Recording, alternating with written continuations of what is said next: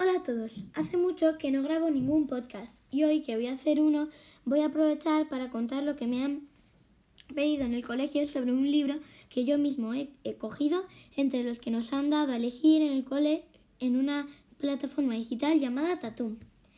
El libro se titula Guille y el equipo Cascarria. Su autor es Manuel J. Rodríguez y la editorial es del Vives. Yo creo que la J es de Junior, o sea, Manuel Junior Rodríguez, pero no lo sé.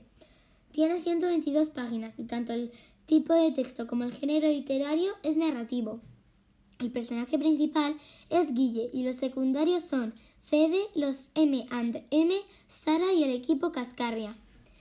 La historia trata sobre la vida de Guille en su colegio, al que ha tenido que cambiarse al mudarse a una nueva urbanización. El primer día todo fue bien, pero a partir del segundo día tendrá un problema llamado Fede, que no parará de molestarle, incordiarle y hasta cambiarle el nombre poniéndole un apodo horrible. Le llamó Mofeta. Durante todo el libro, Guille trata con la ayuda de Sara de encontrar una manera de que Fede deje de molestarle. Así pasan los capítulos entre planes, intrigas y secretos. Después de este resumen os voy a describir cómo son cada uno de los personajes de esta historia.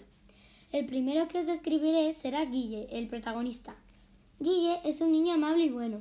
Es muy alegre y por eso casi siempre está muy feliz. Cuando va al cole lleva un pantalón corto y una camiseta siempre. Y como dice en el libro, no es ni gordo ni flaco, ni fuerte, ni débil, ni guapo, ni feo.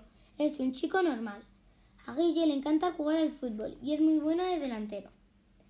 Ahora Sara es, una chica con el pelo largo, liso y pelirrojo, que desde el primer día de clase apoya a Guille en todo. Es muy buena persona. Los M M son Manolo y Miguel, dos hermanos que aunque en un primer momento aprueban a Guille como uno más de la clase, en cuanto llega Fede cambian de parecer porque le tienen miedo y no quieren enfrentarse a él.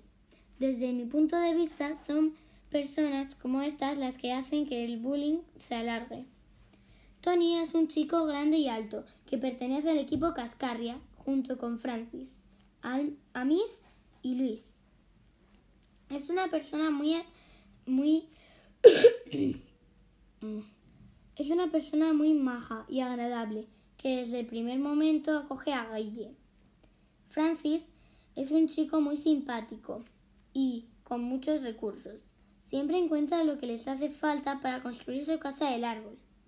Amil es un chico muy amable y, y amistoso, al que se le da muy bien poner trampas para proteger la casa del árbol de visitas indeseables.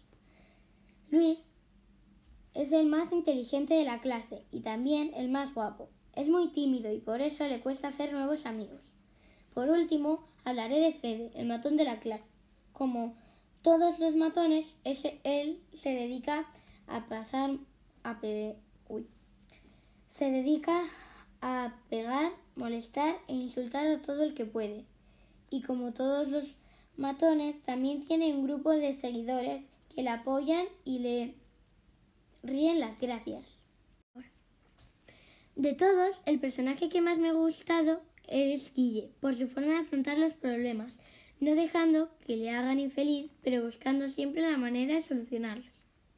Evidentemente, ya os habréis dado cuenta de que el libro trata el tema del bullying, un concepto que siempre ha existido, pero que hasta ahora no tenía nombre.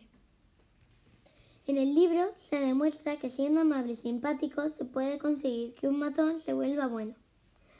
No cambiaría nada de la historia, porque me ha parecido una forma muy entretenida de hablar del tema del bullying.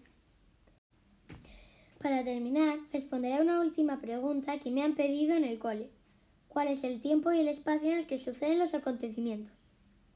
Pues bien, aunque en el libro en ningún momento nombran ciudades o países concretos y tampoco el año en el que se desarrolla, yo creo que ocurre en un tiempo muy próximo al actual, porque no se habla en ningún momento de cosas futuristas como coches voladores, pero sí se habla de autobuses y camiones de mudanzas.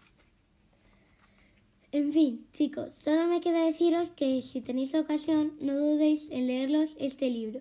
Es muy divertido y se lee rápido porque te engancha desde el primer momento. Espero que os haya gustado y hasta el próximo podcast.